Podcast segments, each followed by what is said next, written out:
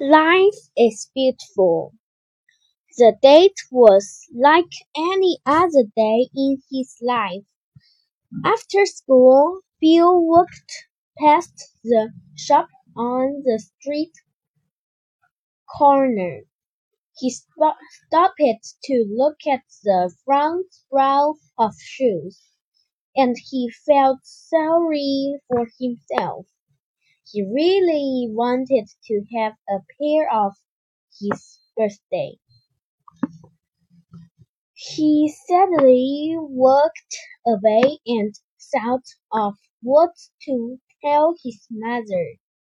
He knew she would give him anything if she could, but he also knew very well she had little money. He decided not to go home right away. He looked worried and he didn't want to make his mother worry about it.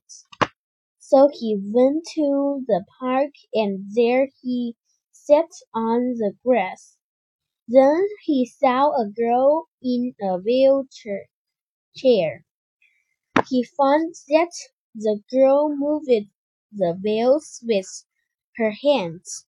Bill looked at her carefully and was surprised to see that the girl had no feet.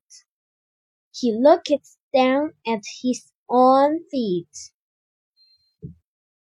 It is much better to be without shoes than without feet, he thought.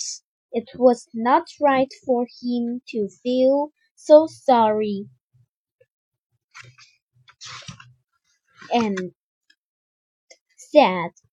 He went away and smiled, thinking he was luckier in life